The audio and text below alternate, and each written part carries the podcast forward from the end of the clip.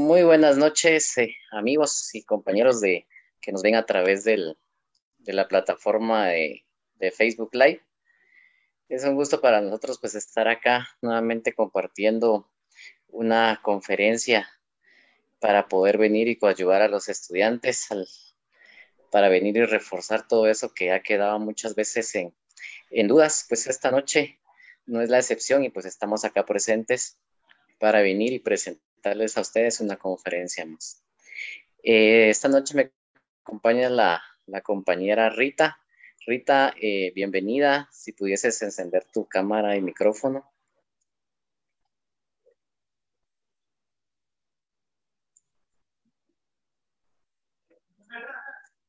¿Estás ahí, Rita? Sí, Amaro, buenas noches, muchas gracias por el espacio. Eh, bienvenida, Rita. Muchas gracias. Eh, pues eh, invitando a todos los que todavía están por, por unirse y a los que se están uniendo, pues bienvenidos. Esta noche tenemos una conferencia muy especial y para eso pues voy a hacerle la palabra a la, a la amiga y compañera Rita para que pueda presentar a nuestro profesional de esta noche, quien va a tener a bien llevar a cabo este webinar. Adelante, Rita, si nos hicieras el favor.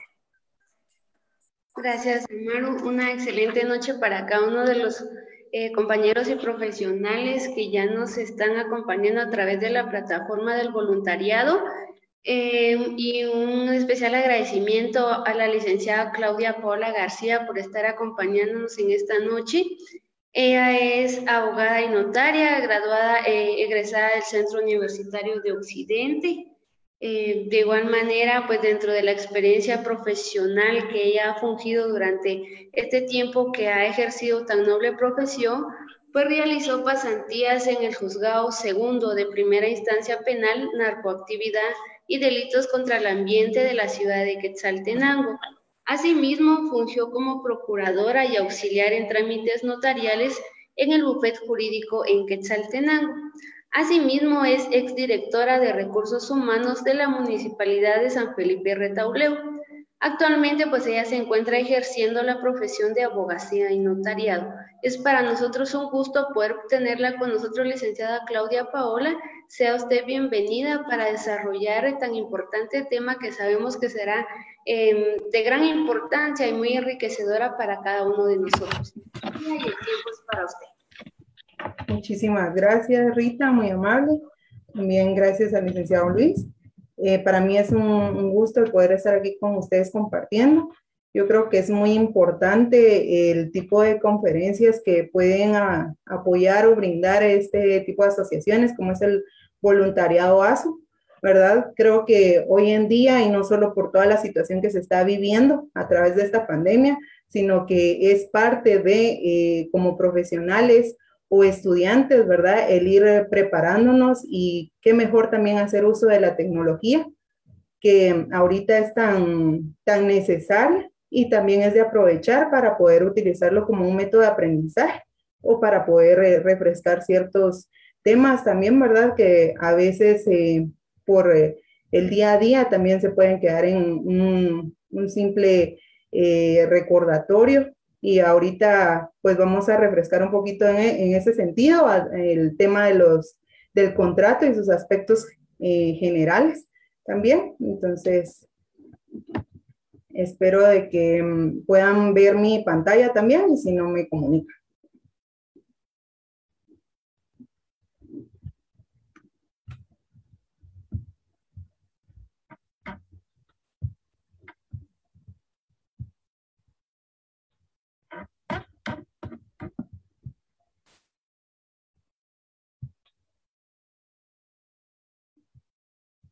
De acuerdo. El contrato y sus aspectos generales. En primer lugar, para, para ahondar o empezar con este tema que es el, contrato en sí mismo, necesito poder hacer una, breve definición de lo que es el negocio jurídico. En virtud de que todo negocio jurídico puede, eh, todo contrato, perdón, se va a ver reflejado en un negocio jurídico pero no todo negocio jurídico va a ser reflejado o debe ser eh, conformado a través de un contrato. Haciendo referencia de esto, es porque el negocio jurídico, como bien eh, lo podemos leer en esta, en esta presentación, es la manifestación de una o más voluntades, la cual crea un efecto jurídico. O sea, es decir, de que siempre debe de llevar implícito lo que es la manifestación de la voluntad de una o más personas. ¿Por qué? Porque si no va implícito este elemento, no se está creando el objetivo que tiene, que es el esencial, como un efecto jurídico. Esto lo encontramos regulado en el artículo 1251 del decreto ley 106, que es el Código Civil. En este nos indica que hay ciertos requisitos, ¿verdad?, que se requieren para ser válido, para que tenga eficacia, para que tenga una validez legalmente. El primero de ellos es la capacidad legal de que se debe de tener para poder dar esa manifestación de voluntad. También se debe de tener un consentimiento. Ese consentimiento no debe ser un consentimiento forzado, sino debe ser libre, ¿verdad? Para poder realizar también esa, ese negocio o ese efecto jurídico.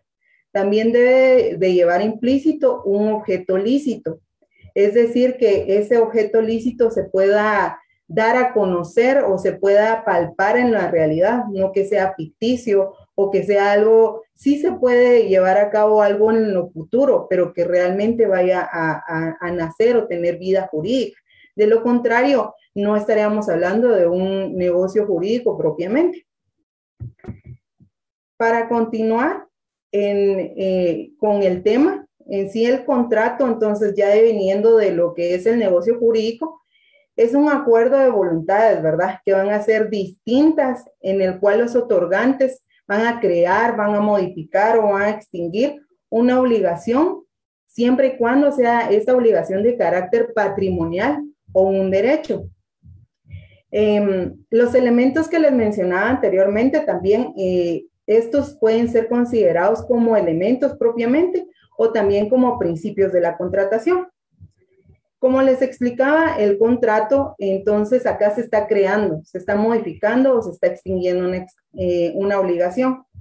Esto lo encontramos regulado también en el artículo 1517 del decreto ley 106, para lo cual, eh, si ustedes tienen ahí a la mano su código, ¿verdad?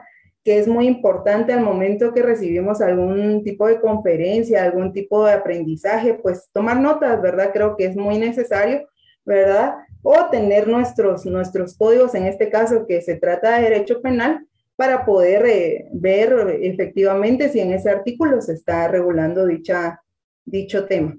Entonces, como les decía, en el artículo 1517 nos indica exactamente lo que les mencionaba. Hay contrato cuando dos o más personas convienen en crear, modificar o extinguir una obligación. Entonces, este, este tipo o cualquier tipo de contrato va a depender, ¿verdad? Siempre de, los demás elementos que van a ser necesarios, se van a perfeccionar por el consentimiento de las partes. A excepción, ¿verdad? Por eso es, que pongo esa, esa, esa palabrita excepción que requiera cierta formalidad. Es decir, de que, por ejemplo, si es un, un contrato solemne, entonces va a necesitar de la formalidad de que se lleve a cabo en una escritura pública. Entonces, esos son ciertos eh, requisitos o excepciones que van a ser necesarias dentro de un contrato, siempre y cuando, dependiendo de, qué tipo de contrato se vaya a, requerirle al notario o al profesional, ¿verdad? En este caso, que si es el, notario que tiene la, la, fe pública para poder darle validez, sí también reúne ciertos aspectos para poder eh, efectuar. La ley establece también que eh, debe constar por escrito en algunos casos. En estos casos los encontramos dentro de los artículos 1575 al 1578. ¿Qué aspectos nos están requiriendo acá? Por ejemplo, en el 1575 nos indica que no exceda de 300 quetzales si excede este monto, entonces debe de ir por escrito. Los que se deban de inscribir también en los registros, por ejemplo, las fincas que están registradas, las que ya tienen finca, folio y libro, estas deben de constar por escrito, porque si no, no tendría validez si se realiza una compraventa de, de la finca, ¿verdad? Con registro, no tendría validez si no se hace a través de una escritura pública. También los que son solemnes, como les mencionaba anteriormente. También toda ampliación, modificación o ratificación que se deba de realizar se debe de hacer de la misma forma en que se realizó el contrato. Es decir, que si se hizo en escritura pública, entonces debe de ir también en escritura pública esta ampliación, por ejemplo. Entonces, en ese sentido se debe hacer. También se me viene ahorita a la mente el ejemplo de un mandato. Un mandato, digamos, en el cual se omitió el, el domicilio de la persona entonces, en este caso, en el Archivo General de Protocolos, no, no, no estaría registrado dicho mandato, por lo cual acá se debe de hacer una ampliación porque no se colocó el domicilio, digamos, de, de la persona de que está haciendo el, el, mandato hacia el mandatario. Entonces, esa ampliación debe ir también en escritura pública para poder tener efecto jurídico en la vida jurídica. Muy bien, continuando. Las características del contrato. Las características del contrato es de que debe tener un carácter patrimonial, una de ellas. ¿Qué, ¿A qué nos referimos con este carácter patrimonial? De hecho, lo leíamos al momento también eh, del artículo 1517 que debe de tener, eh, perdón, en el, en el 1000, les había indicado en el 1517, ¿verdad? Donde hablábamos también sobre eh, el negocio jurídico, perdón, es el 1251, donde debe haber un objeto lícito. Entonces acá nos referimos a ese carácter patrimonial, donde todo objeto de contrato debe tener una valoración económica. Si no tiene esta valoración económica, no estaríamos hablando de que tiene un carácter patrimonial. También debe de tener eh, o debe de ser nominado o, o eh, puede ser innominado, ¿verdad? En este caso, si es nominado, debe de poseer una denominación. Y si es innominado, carece de un nombre. También puede ser unilateral o bilateral. Si es unilateral es que depende de la voluntad de solo una persona. Y en el caso de que sea bilateral es donde depende de dos o más voluntades. También puede ser oneroso, puede ser eh, gratuito o aleatorio. ¿A qué nos referimos cuando es oneroso? Oneroso es de que posea un valor para ambas partes, como por ejemplo en el contrato del mutuo. Eh, ahí es un contrato oneroso. ¿Por qué? O su característica también es onerosa, porque ahí, por ejemplo, en el, el banco está dando una prestación, pero asimismo está percibiendo un interés, ¿verdad? Entonces está recibiendo un beneficio y la persona que está haciendo la que, está haciendo el préstamo, en este caso también está percibiendo el monto, ¿verdad? Que se le está facilitando, pero asimismo tiene una obligación con el banco para poder eh, sufragar lo que son los intereses y demás gastos. También es conmutativo. ¿Conmutativo a qué nos referimos? Es que las obligaciones o derechos insertos en los contratos son equivalentes y son recíprocos. También que es consensual. Aquí en la palabra consensual es que nos indica que la voluntad y el consentimiento de las partes está dentro del contrato. O sea, que llegaron a un consenso. No fue forzado, no fue obligado, no fue bajo amenazas, ¿verdad? Sino fue consensuado. También que es real. Es real es que indica que se debe de entregar de forma física el objeto del contrato. Como les exponía anteriormente, no puede ser algo irreal, algo que no, no exista dentro de mundo que podamos palparlo, que podamos eh, tenerlo en un cierto futuro también, porque sí se puede dar ese tipo de contratos. Formal también. Acá va implícito lo que son las características que debe tener el contrato con el fin que el mismo sea válido. Es decir, el formal, por ejemplo, de que vaya en, en escritura pública, o que llene ciertos requisitos para que pueda ser realmente formalizado. De lo contrario, no va a tener validez si no reúne estos requisitos. Em, entonces quedaría como inválido dicho contrato. Ahora seguimos a los elementos. Los elementos que debe tener todo contrato son los elementos personales. ¿A qué nos referimos con los elementos personales? Que puede ser una persona individual o una persona jurídica que esté legalmente identificada. En el caso de la persona individual, a través de su, actualmente a través de su documento personal de identificación y la persona jurídica que esté eh, a través de su acta de representación previamente registrada, ¿verdad? Si no cuenta con dicho registro ante el registro de poderes, entonces no tiene ningún efecto, ¿verdad? Porque solo por el simple hecho que se haya celebrado la escritura donde él es el representante legal de X o Y empresa, pero si no se ha registrado, entonces no se puede, no puede comparecer a, a celebrar un contrato. Entonces es muy necesario que como futuros profesionales puedan recalcar bastante en ese sentido de poder al momento de celebrar un contrato con alguna eh, persona jurídica que realmente le tengan ustedes a la vista ese tipo, ese tipo de registro de la, del, del acta, ¿verdad? De representación de la persona que quiere celebrar, para poder ver si realmente también tiene la capacidad para poder celebrar dicho contrato. Porque muchas veces han pasado ese tipo de situación en el cual eh, ellos indican que sí pueden, por ejemplo, vender, pero digamos dentro de su mandato o dentro de la representación que conlleva, no tienen esa facultad para poder hacerlo.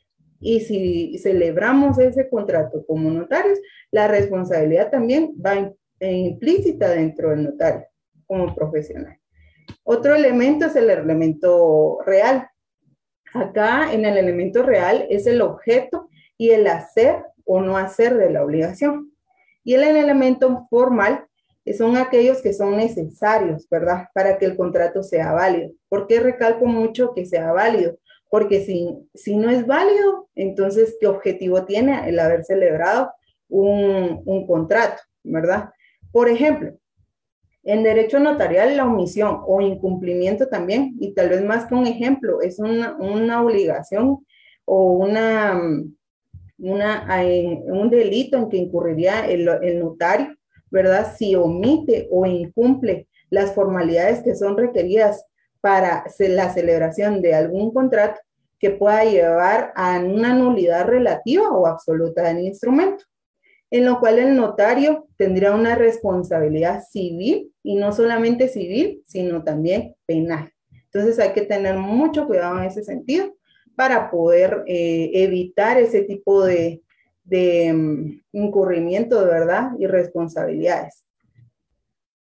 Les comentaba también de que eh, en el contrato de compra-venta, vamos a, a, encajarlo ahí, el elemento formal, de que el elemento, el elemento personal, perdón, es el vendedor y el comprador. En el elemento real es la cosa y el precio. Y en el elemento formal es que debe de contar en escritura pública. Acá les dejo la regulación que está en el artículo 1576 del Código Civil o Decreto Ley 106, en el artículo 29 al 33 del decreto número 314, que es el Código de Notariado, encontramos también los requisitos que nos solicita, ¿verdad? Que deben de ir um, debidamente o implicados en en lo que es la escritura al momento de redactar. Acá les pongo un ejemplo, eh, no sé si se logra observar bien, pero ahí les pongo un ejemplo de un contrato de compraventa de bien inmueble, donde primero eh, identificamos lo que es el número de la escritura que nos corresponde, la fecha, eh, los datos personales de las, de las personas y sus datos de ley, ¿verdad? De, ambas partes y de ahí lo que viene la denominación, como hablábamos, una de las características que puede ser nominado, entonces en este caso es un contrato de compraventa de bien inmueble con registro.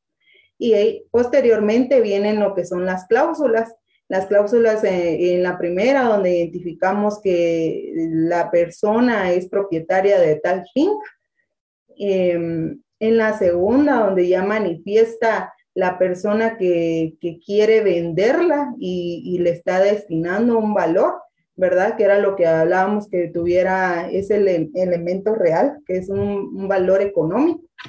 También en la tercera, donde ya manifiesta la otra parte, donde acepta la, la venta de la finca. Y posteriormente lo que debe llevar la, la escritura en este tipo de, de contratos donde se da fe, ¿verdad? Que se, se todo lo escrito se le fue expuesto al notario o a la notaria y que se tuvo a la vista los documentos de identificación, asimismo el, el título con el cual justificó el derecho de propiedad, que es muy importante ese, esa mención que se haya tenido a la vista para no incurrir en alguna responsabilidad civil o penal, como les hacía mención. A continuación hablaremos sobre la forma de los contratos, doctrinariamente y legalmente. La forma de los, de los contratos eh, doctrinariamente eh, encontramos que hay contratos sustiantam, ad solemnitatem, ad probationem y ad utilitatem. Esos son doctrinariamente. Pero legalmente también encontramos los que son, eh, que se debe, la forma que se debe llevar es en escritura pública, en documento privado, en acta levantada ante el alcalde, verbalmente, por teléfono y vía electrónica. ¿A qué nos referimos con el que es celebrado en escritura pública? Es el que es autorizado por un notario, producido para eh, formalizar o para probar hechos, solemnizar o dar forma a actos, ¿verdad? O negocios jurídicos y poder así de esta manera asegurar la eficacia de los efectos jurídicos que vaya a tener. Por ejemplo, acá podemos encontrar que en el Código Civil nos indica que varias, eh, varias maneras o varios contratos se pueden eh, formalizar a través de escritura pública. Por ejemplo, en el artículo 1687, en el 1729, en el 1862. También encontramos uno en el Código de Comercio, que es en el 771. Entonces, sí, hay varios... Eh, artículos, ¿verdad?, que nos refieren que deben de ir eh, importante, debe ser importante que deban constar por escritura pública. En cuanto al documento privado, es aquel documento o negocio redactado que acá no hay intervención del notario. Acá únicamente es redactado por las partes interesadas que quieran llevar a cabo, por ejemplo, un, arrendamiento entonces, en este caso, eh, las partes son los que lo redactan y que llevan, y sus puntos para que vayan implícitos ahí cuánto va a ser el monto, cuánto tiempo, y entonces eso lo hacen propiamente las partes.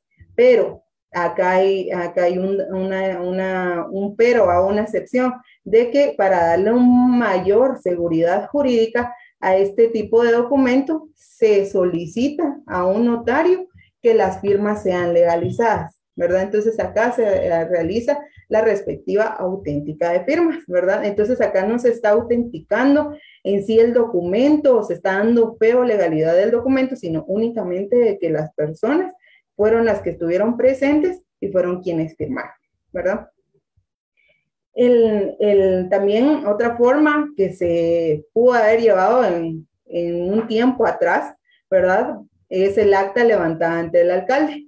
En este caso era cuando no existía un notario en el lugar en el que vivían eh, ambas partes o ambos otorgantes. También por eh, perdón, también verbalmente, donde no provee seguridad jurídica, ¿verdad? Sin embargo, la ley nos indica que se puede realizar de esta forma por un monto menor al de 300 quetzales, que era el que mencionaba anteriormente.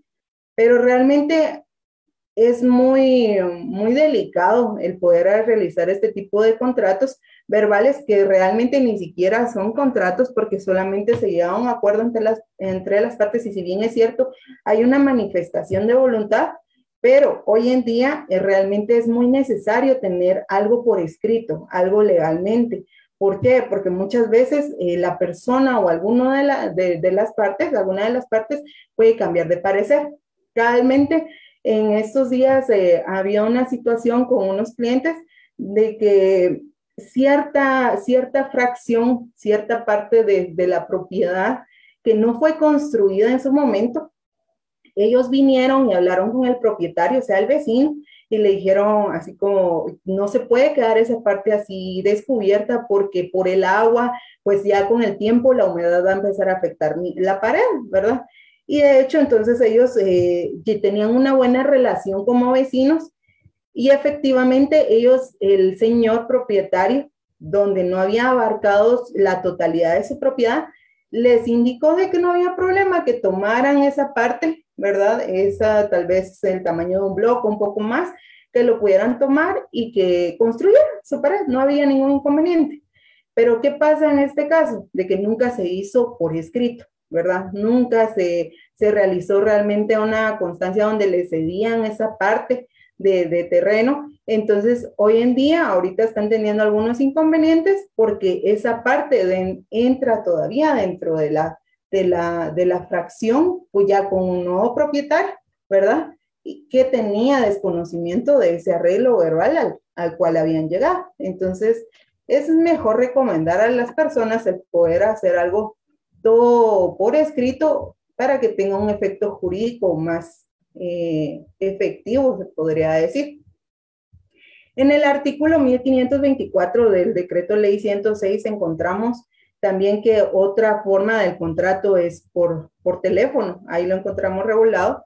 También encontramos o puede darse el caso de la vía electrónica que hoy en día también es muy, muy avante, muy actual el poder realizarlo, aunque en nuestro país realmente como tal no está reconocido, ¿verdad? Sin embargo, eh, también existe una ley que, que, está para el reconocimiento de las comunicaciones y firmas electrónicas, que es el decreto 47-2008 que fue validado, ¿verdad? A través del, del Congreso de la República de Guatemala y específicamente en el artículo 15 y en el artículo 16 indica que hay una formación y validez de los contratos, indica, pero no da una, una definición en sí de este, de este tipo de contratos, pero indica de que si se pueden celebrar a través de la, de la firma electrónica, pues va a haber ciertos actos que van a ser permitidos. Por ejemplo, eh, actualmente se llevan a cabo lo que son los traspasos electrónicos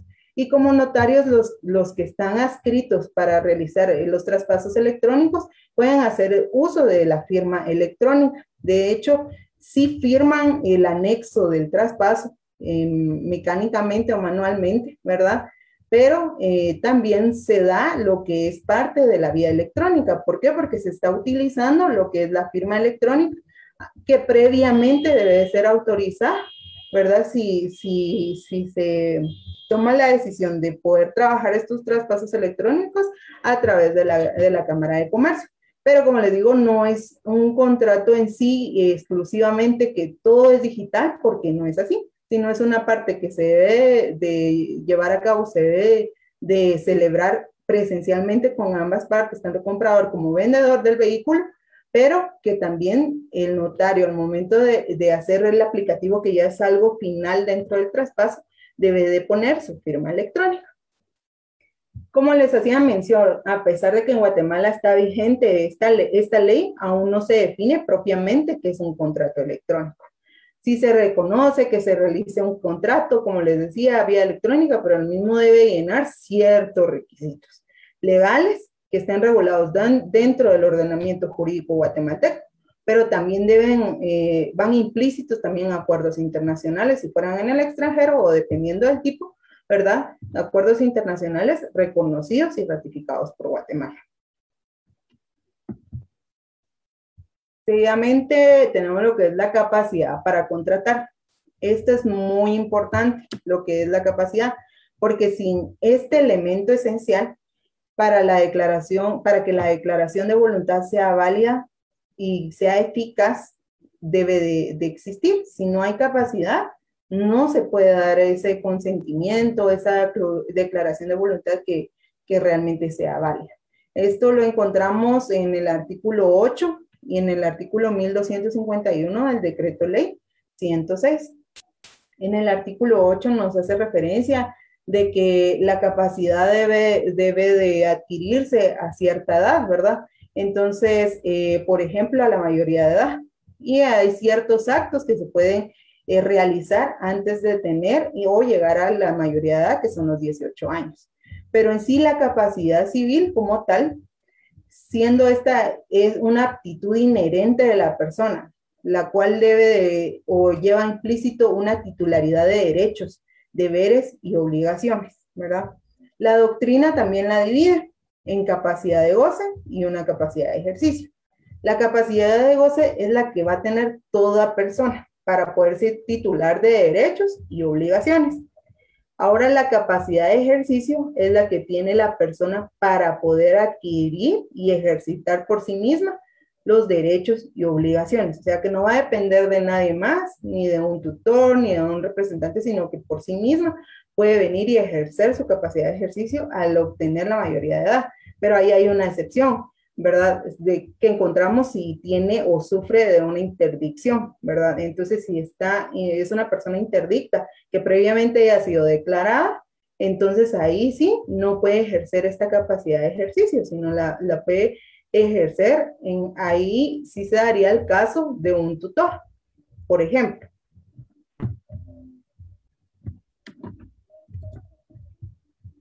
En la clasificación de los contratos, en la clasificación de los contratos encontramos una amplitud, ¿verdad? De, clasificación de los contratos, los cuales poco a poco los iremos, a, eh, iremos desarrollando en esta oportunidad. Y encontramos uno, uno de ellos que es unilateral o puede ser unilateral y bilateral. Muy bien, cuando nos referimos a que es unilateral, es en el el cual una obligación recae en una sola persona, ¿verdad? De las partes dentro del contrato. Esta persona es la que está obligada a cumplir con las obligaciones que se dieron vida o que nacieron en virtud de este, este contrato. Esto lo podemos encontrar regulado en el artículo 1587, ¿verdad? Aquí, aquí nos da una clasificación también de los, de los contratos y ahí encontramos los, que son los unilaterales.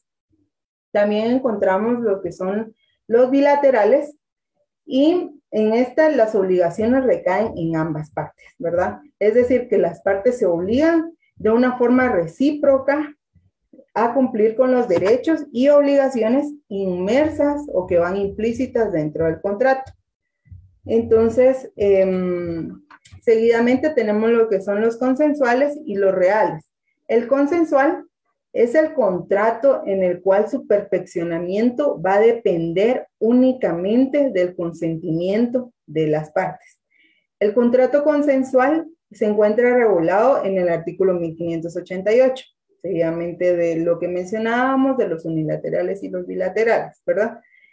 Eh, puede ser también un contrato real, donde el contrato es mediante el cual para su perfeccionamiento no solo necesita del consentimiento de las partes, sino que también necesita la entrega material de la cosa, del objeto en sí del contrato, ¿verdad? Como hacíamos mención, de algo que sea existente. En el caso de, de, de la compraventa, hay un objeto existente, ¿verdad? Que puede ser una finca, puede ser un terreno, pero en este caso como notario se debe tener la, obligación, ¿verdad? De que al momento de que le, busquen las personas, las partes, para poder vender em, una fracción o la totalidad de la finca, ¿qué es lo que primero se debe hacer como notario? Es venir y ya sea acudir al, al registro o ahorita que se tiene también la facilidad de hacer una consulta a distancia, verificar que efectivamente esa finca, ese terreno, ¿verdad? Esté a nombre de las personas que desean vender ese terreno, ¿verdad? Porque muchas veces eh, se omite esa parte, ¿verdad? Porque muchas veces las personas tal vez tienen prisa, ya quieren vender, hacer el negocio, o ya tienen a la persona, dice, peor si se arrepiente, pero entonces si lo quieren así rápido, también se debe tener una duda, ¿verdad? Una duda, ¿verdad? No, sí, con mucho gusto lo puedo eh, hacer, se puede redactar, faccionar el contrato, pero si necesito que me brinde usted unos minutos, ¿verdad? O cierto tiempo para poder venir, verificar que efectivamente la finca eh, no tenga ningún inconveniente, esté con, a nombre de las personas, no tenga alguna multa, por ejemplo, en la municipalidad, entre otros aspectos que se pueden ir verificando con el fin de no afectar a la persona que esté vendiendo, ya sea que sea el notario de parte del comprador o del vendedor, como notarios tenemos que dar fe y legalidad del acto que se está celebrando y sobre todo tener esa ética, ¿verdad? Para no incurrir en algo fraudulento, ¿verdad? Y que a la larga conlleve un tipo de responsabilidad no solamente para la persona que está vendiendo, sino también para el propio notario. Entonces, no hay que eh, confiar del todo ante cualquier cliente, ante cualquier persona, porque siempre hay que verificar todo lo que es eh, documental. Asimismo, eh, tenemos lo que son los principales, ¿verdad? Donde el contrato subsiste y va a subsistir solo, solo si es independiente, ¿verdad? ¿Qué quiere decir esto? Que no va a depender de otro contrato para poder realizar su objetivo, para poder realizar su fin. También tenemos lo que son los accesorios, ¿verdad? Los accesorios son aquellos contratos que para realizar su fin, ahí sí va a depender de otro para poder eh, ser efectivos. De lo contrario, no, no nacen también a la vida jurídica. También tenemos los onerosos, los onerosos que van a llevar ese, esa valoración pecuniaria. También pueden ser gratuitos, donde el contrato por el cual una de las partes va a recibir únicamente el provecho, ¿verdad? O ganancia del contrato. No va a venir ni ejercer ningún, ningún gasto, mm, es totalmente gratuito, ¿verdad? En comparación a la otra parte, porque si una de las partes se va a tener que eh, hacer algún tipo de gasto, ¿verdad? Entonces, en este caso puede ser algún tipo de pérdida económica, pero si tiene la voluntad, entonces se puede realizar. También está eh, lo que son los contratos aleatorios, ¿verdad? Donde esto es para, para su perfeccionamiento, debe de existir una ganancia o una pérdida, ¿verdad? Depende, y estos van a depender siempre de la suerte o del azar. También están los condicionales. Acá es donde se está estableciendo una condición propiamente para, para que pueda llevarse a cabo este contrato pero en este acontecimiento o esta condición puede ser futura e incierta, ¿verdad? Pero si se establece una condición, es por ello que se le llama condicionales. Y también están los, los que son absolutos, que este tipo de contrato, para que sean existentes, no depende de ninguna condición. Es decir, que al momento de, celebrarse ya se está efectuando este tipo de contratos, no necesita esperar un tiempo o realizar algún tipo de acto previo a, poder eh, ser efectivo, no, no lo necesita.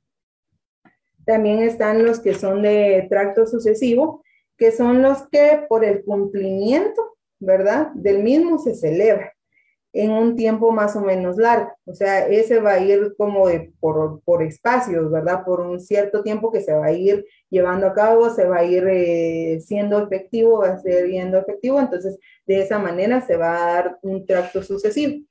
También eh, eh, tenemos lo que son los contratos formales, que son para que sean perfectos, necesitan cumplir con las formalidades de la manifestación de voluntad para que estos no vayan a ser declarados inválidos. También el no formal son aquellos que para que sean su perfeccionamiento sea hecho como tal, no es necesario cumplir con mayores eh, formalidades, únicamente se necesita el consentimiento de las partes. La, también está la negociación o libre discusión, en este sentido, este tipo de contratos son donde las partes del mismo estipulan los derechos y las obligaciones y que van inmersos dentro del contrato. Entonces, ambas, partes están en igualdad, ¿verdad? Entonces, no tiene uno más derechos ni más obligaciones, sino están igualitarios, ¿verdad? También eh, está lo que es la clasificación de los contratos por adhesión, en este tipo de contratos, una de las partes es que quien estipula las cláusulas, la forma en cómo se va a llevar a cabo este tipo de contratos, tanto los derechos y obligaciones, ¿verdad? Pero sin que la otra parte pueda discutir o pueda venir y yo quiero modificar esta cláusula o quiero modificar esto, no me parece. No, acá no, no, ¿verdad? Porque solamente son por adhesión. También eh, está lo que es el contrato típico. En este tipo de contratos, los contratos se encuentran, se encuentran expresamente regulados en la ley. Estos son los típicos. Y los atípicos son los contratos que no se encuentran regulados en ninguna ley, pero la necesidad humana ante un nuevo invento o avance ha creado inevitablemente un nuevo contrato, ¿verdad? Que puede ser ad hoc. Entonces, eh, en este tipo de contratos, pues va surgiendo por la misma necesidad pero siempre y cuando tiene que respetar cierta validez para que pueda tener ese efecto jurídico que se quiere conseguir. También a plazo. Están los de a plazo, que este, este contrato va a depender de un acontecimiento futuro y cierto, ¿verdad? ¿Qué quiere decir? Que para su cumplimiento en un momento específico en el tiempo, eh, por ejemplo, eh, un contrato de, de, una cosecha, por ejemplo. Entonces, en cierto tiempo va, a dar eh, fruto, digamos, esa cosecha, entonces ahí es donde va a quedar perfeccionado el contrato. También eh, están los que son de los normativos, perdón, donde el, el contrato se encuentra inmerso los derechos y obligaciones de las partes, sino no solamente ellos, sino que también eh, tienen reglas de observancia obligatoria para que las partes y los terceros se sujeten a dichos, a, dicha, a dicho contrato, ¿verdad? Y los de resultado que en este contrato el deudor se compromete a obtener un resultado determinado, ¿verdad? Acá es donde él, él, se va a comprometer, a una de las partes, ¿verdad? Se va a comprometer a que ese resultado que se, se incluyó dentro de las cláusulas del contrato se cumpla, se lleve a cabo.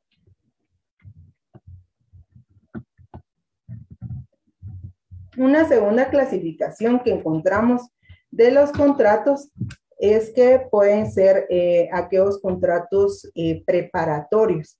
¿Qué quiere decir esto de preparatorios? Que se deben de dar antes de llevar a cabo lo que es eh, un, en sí mismo un contrato, ¿verdad? Entonces, acá encontramos los que son los preparatorios. Y estos también los encontramos dentro de, de del Código Civil propiamente, ¿verdad? como el contrato de, promesa, puede ser un, contrato preparatorio. También encontramos los contratos que son traslativos de dominio. En los traslativos de dominio es donde se transfiere o se va a transferir en propiedad a la otra parte el, del bien del objeto, ¿verdad? El bien del objeto del contrato. Entonces, por eso se está haciendo un traslativo de dominio. En este caso están los contratos de compraventa, los contratos de una, de una permuta, permuta, perdón, de un, de un mutuo. Entonces acá encontramos este tipo de, de, contratos que van a ser traslativos de dominio. También están los, los traslativos de uso, aquellos eh, traslativos de uso donde el cual una parte, ¿verdad? Le va a transferir el uso del bien objeto del contrato a la otra parte. Entonces acá se, se transfiere ese uso, ¿verdad? A la otra parte. También encontramos los de finalidad común. El, acá encontramos lo que es una sociedad, una sociedad propiamente, donde acá un grupo de personas que están en común de acuerdo, que tienen la capacidad legal también o la capacidad de ejercicio para poder celebrarlo, Em, y tienen un objeto lícito y también tienen ese consentimiento, que era lo que hablábamos anteriormente, tienen una finalidad en común. Por ejemplo, crear una ONG o otro tipo de sociedad eh, donde ellos tengan un fin lucrativo. Entonces acá ellos eh, tienen una finalidad en común. Entonces acá entraría lo que es la sociedad, la cual eh, hoy en día también es muy fácil, tal vez no en tiempo, ¿verdad? Y los requisitos que conlleva el poder realizar una sociedad, pero también es, está habilitado, digamos, las plataformas digitales para poder descargar los formularios, para poder ir como que un poquito preparado para poder eh, acercarse al registro eh, mercantil en este caso, ¿verdad? Para poder ya declararla y tenerla legalmente, ¿verdad? Una sociedad. También están lo que son los contratos em, de, servicios. Acá pueden ser los contratos de, servicios eh, profesionales, en el cual los contratos de servicios profesionales, pues acá se están indicando también las cláusulas propiamente que se necesitan o se requieren para cierta empresa, por ejemplo, eh, o para una municipalidad también. Ahí puede ir implícito un contrato de servicios profesionales, donde solo se brinde una asesoría jurídica, por ejemplo. Entonces ahí solamente se le va a dar asesoría tanto al alcalde como a los eh, que conforman el consejo municipal, eh, propiamente la asesoría jurídica en los asuntos que correspondan, ¿verdad? Entonces ahí lleva implícito dentro del contrato, dentro de un cierto renglón, ¿verdad? Que requiere la municipalidad para que pueda eh, el profesional ejercer el, el, servicio profesional correspondiente o en el caso también de un ingeniero que se, es necesario una municipalidad también, también se es contratado por un contrato de servicios profesionales.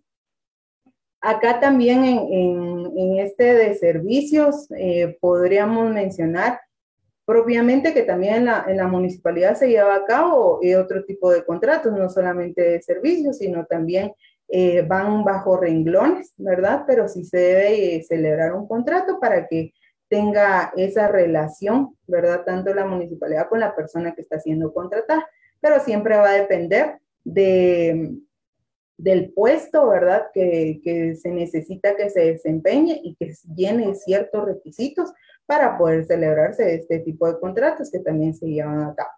También están los aleatorios, ¿verdad? Que hacíamos mención que estos aleatorios van a depender de la suerte o del azar, ¿verdad? Como para poder tener una efectividad.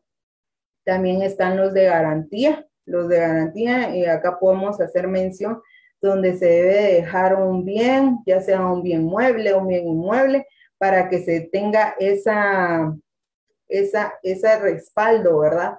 De que ese contrato se va a efectuar, se va a llevar a cabo, se van a, a, establecer las cláusulas y esas cláusulas se van a respetar, ¿verdad? De lo contrario, esa garantía que se está dejando, la persona que está siendo la beneficiaria en este caso puede tomarla siempre y cuando siguiendo un procedimiento, ¿verdad? Respectivo, pero sí puede hacerse acreedora de ese bien, ¿verdad?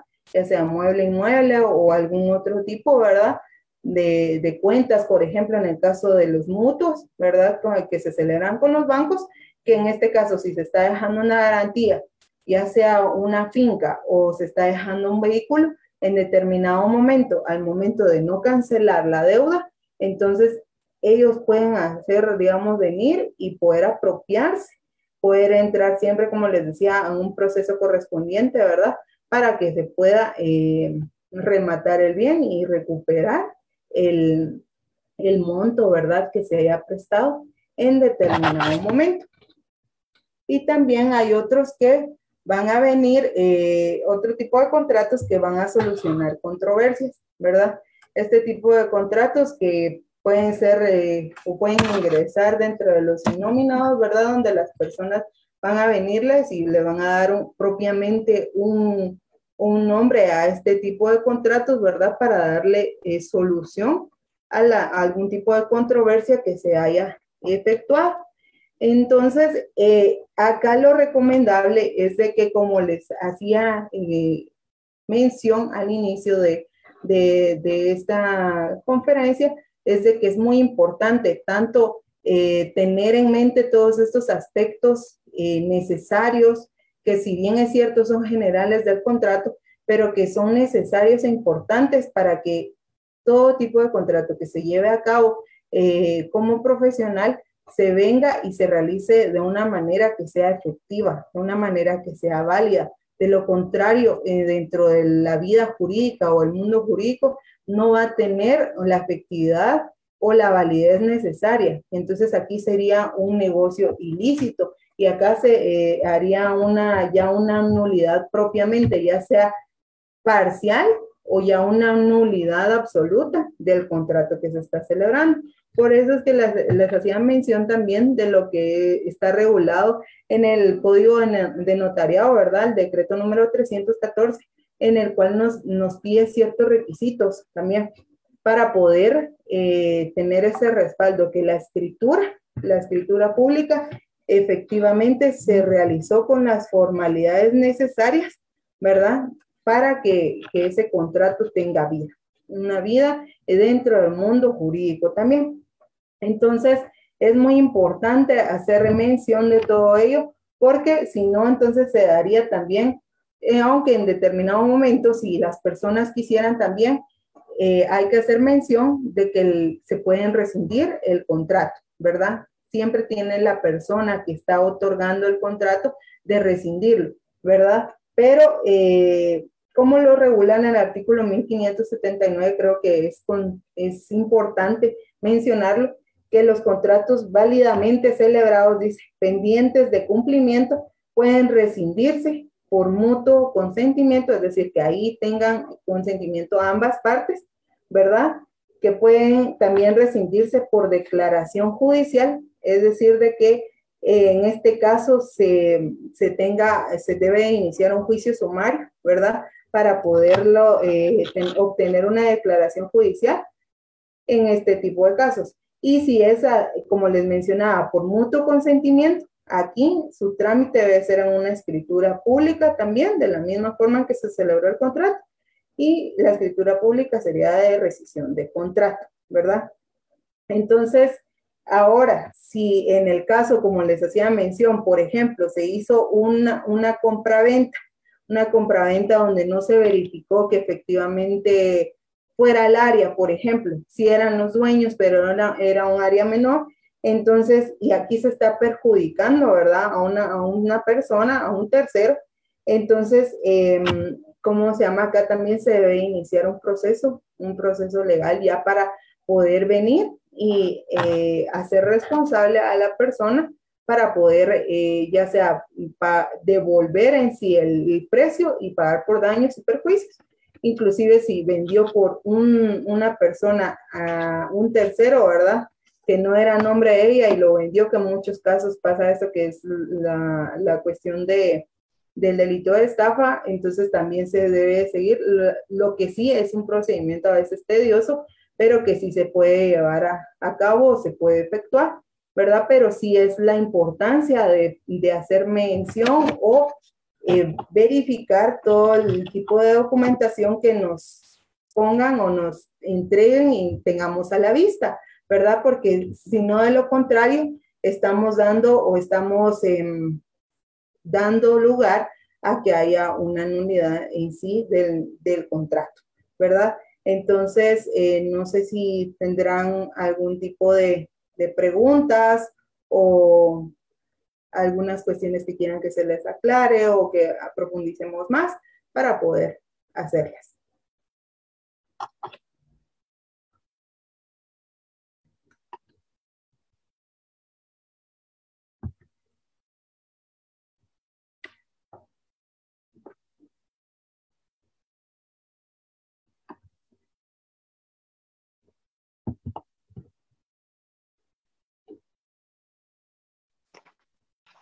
Muchas gracias, eh, licenciada, por eh, esa gran explicación acerca de este tema. Sabemos que es un tema bastante trascendental, que como usted lo decía, pues eh, la cantidad de contratos que, que se redactan hasta el día de hoy, pues son bastantes, ¿verdad? Este tema pues es muy amplio. considero que ahorita usted nos ha explicado de cada tema lo más esencial. agradecemos mucho eh, por, esa, por esa gama de, experiencia que usted tiene en el tema. Sabemos que para cada uno de los que estamos eh, esta noche recibiendo este webinar, pues ha sido bastante enriquecedor. Pues agradecemos eh, mucho el habernos impartido este tema. pues consideramos que, que, el tema fue bastante claro para cada uno de, de nosotros que pudimos escucharla. No hay eh, por parte de los compañeros que nos visualizan a través de la plataforma, pues hasta el momento no tenemos eh, alguna pregunta o duda al respecto, más que agradecimientos y felicitaciones por la disertación de su tema. De acuerdo.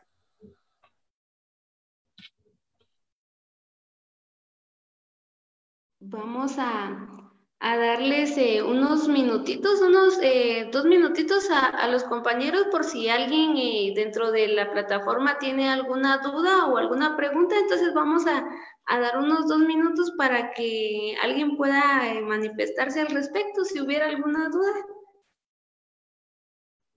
Está bien, esperemos.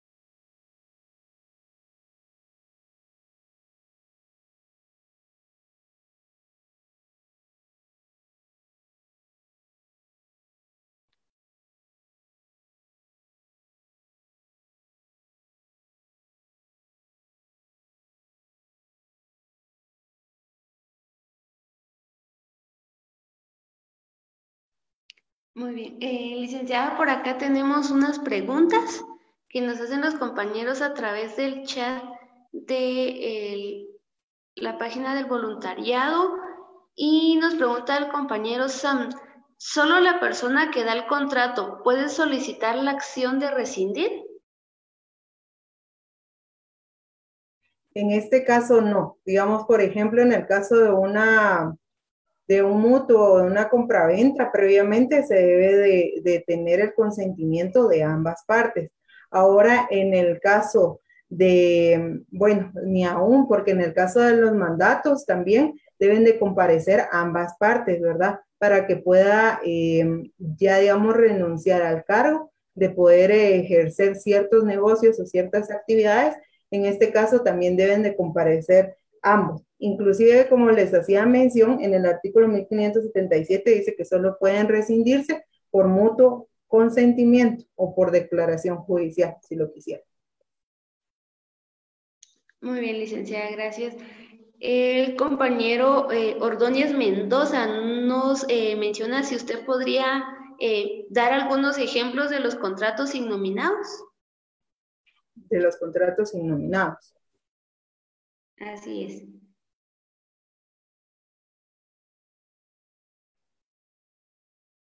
De acuerdo. Por ejemplo, en, los contratos propiamente que se puedan celebrar, como nos da la oportunidad la, la, legislación guatemalteca, ¿verdad? Que sean celebrados en documento privado. Entonces, en este caso, podríamos establecer un nombre que no previamente no existe o no está regulado dentro de nuestra regulación legal, pero sin embargo, este tipo de documento es aceptado, ¿verdad? Porque es celebrado entre las partes. Entonces, por ejemplo, se le, se le llama un contrato de arrendamiento de terreno para cosechar, por ejemplo. Entonces, en este caso se está dando un, un contrato inominado, pero siempre que está siendo celebrado únicamente dentro de las partes, que son las personas que le están dando la denominación propiamente. Muy bien, y gracias. El compañero Alexander Chevalán nos pregunta si todos los negocios jurídicos se deben celebrar por escrito o por el contrario, basta únicamente con la palabra de compromiso de, las partes. Sí, también se pueden celebrar únicamente por el, el, compromiso o la voluntad de las partes, pero ahora lo que les hacía mención, en este caso es un contrato verbal pero en eh, este tipo de situación a la larga o en el futuro puede crear algún tipo de problema si no se llegó a establecer ciertos límites o ciertos eh, aspectos realmente que eran importantes. Entonces sí es necesario de que sea algo más formal, digamos, si no lo quieren hacer en una escritura pública, al menos en un documento privado, pero al menos que sí tengan ese respaldo en el futuro para que no tengan ningún inconveniente legal, ¿verdad? Eh, posteriormente, porque si no pasa lo que, como el ejemplo que les mencionaba, ¿verdad? Que sí fue de manera verbal que se cedió una parte, pero actualmente, hoy en día, se tienen inconvenientes a, través del área que actualmente cuenta el bien. Muy bien, Lick. Eh, también nos pregunta el compañero em, Marco García, ¿qué sucede cuando no se logra la reparación digna en un contrato? Bueno, en este caso la reparación digna eh, exclusivamente necesitaríamos iniciar un, proceso, ¿verdad? A que le llegue a, absorber o abarcar el gasto total a la persona, ¿verdad? Muchas veces se queda realmente un déficit, ¿verdad? Porque no llega a abarcar la totalidad del, del gasto que haya incurrido. ¿Verdad? Porque una es el tiempo. Muchas veces el tipo de procesos lleva un año como mínimo a más tiempo. Otras veces también la persona ya no cuenta con el dinero, ¿verdad? Que se le pudo haber entregado en su momento o inclusive ya no, el bien inmueble ni era de esa persona. Entonces ahí es difícilmente tener una reparación digna y en su totalidad se podría decir, solo se puede llegar a abarcar una parte ¿verdad? Pero si al menos se logra eh, obtener una parte de lo que se pudo haber hecho la inversión. Muy bien, y gracias. Eh, la compañera Anaís Monteverde nos pregunta cuáles son los vicios del consentimiento. Los vicios del consentimiento. Ya, los vicios del consentimiento podrían ser que no se tiene una, una capacidad como tal, digamos, por ejemplo, si ya tiene la mayoría de edad, pero en este caso no, no tiene la capacidad, digamos, eh, sufre alguna eh, circunstancia, digamos, de mental, ¿verdad? Pero que no queda como expuesta, ¿verdad? O no es tan, tan eh, vista o exteriormente. Entonces, en este caso, se está sufriendo de, un vicio, ¿verdad? De ese consentimiento, pero que a la vista, digamos, se necesitaría un, un ya sea un examen o un dictamen médico para poder efectivamente declarar que la persona adolecía de alguna enfermedad mental, ¿verdad? Y que en su momento se desconocía y celebró el contrato, por ejemplo. Entonces ese puede ser un vicio del consentimiento, porque ahí él, él tenía la voluntad de hacerlo, pero no se sabía de que padecía de una enfermedad. Muy bien, gracias. Gracias, licenciada, por esas respuestas. El compañero Sam nos pregunta eh, si para dar por eh, finalizado o terminado un contrato es necesario iniciar algún proceso o hay que iniciar un proceso para dar por finalizado un contrato.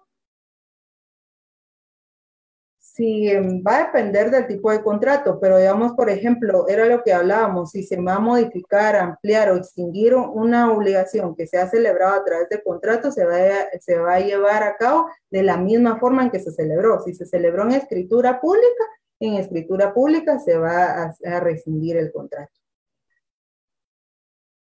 Muy bien, licenciada, gracias. Eh, una última pregunta que nos hace el compañero Darwin. Em, ¿Cuál es el número de decreto que regula el contrato electrónico? Ah, ya, les hacía mención de que el, decreto es el 47-2008, pero propiamente no hay una definición de contrato electrónico, pero sí eh, reconoce lo que es la firma electrónica. Muchas gracias, licenciada Paola, por responder a cada una de las dudas y preguntas que tenían nuestros compañeros eh, que nos están visualizando a través de la plataforma. Agradecemos nuevamente em, pues el, gusto, ¿verdad?, de podernos acompañar esta noche. Agradecemos el tiempo que usted nos ha regalado y compartido con cada uno de nosotros, explicándonos eh, específicamente el tema del contrato y sus aspectos generales. Muchísimas gracias a ustedes. Eh, como les eh, decía en su momento, al inicio es muy satisfactorio que, así como el voluntariado ASU, eh, cree este tipo de conferencias virtuales, ¿verdad? Que son muy necesarias y en las cuales se puede venir y aprender mucho de, de ellas, ¿verdad? Entonces les agradezco por la invitación realizada. Espero poderles haber ayudado o aportado algo a sus conocimientos o haber refrescado y muchísimas gracias nuevamente a los que se conectaron y tanto al licenciado Luis como a usted, Rita. Gracias, licenciada.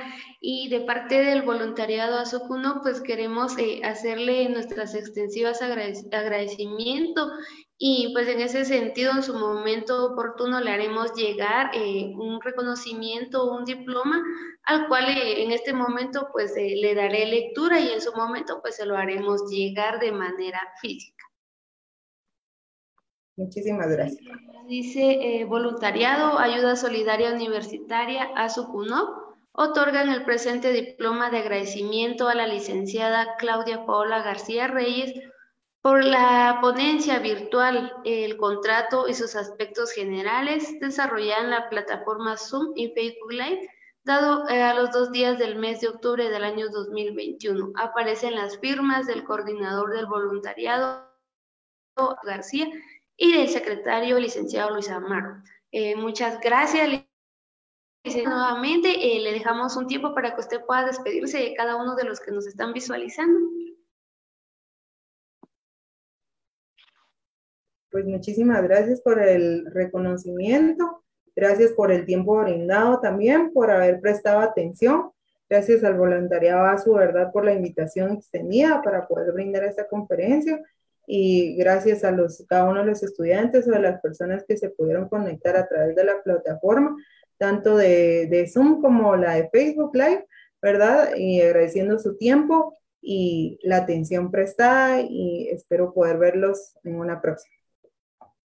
Muchas gracias, licenciada. Eh, a todos los compañeros que nos acompañaron, nuevamente muchas gracias. Los invitamos siempre a estar al pendiente de los webinars que tenemos. Considero que son temas eh, importantes para nuestra preparación académica. Así que muchas gracias a cada uno y los esperamos en una próxima. Buenas noches.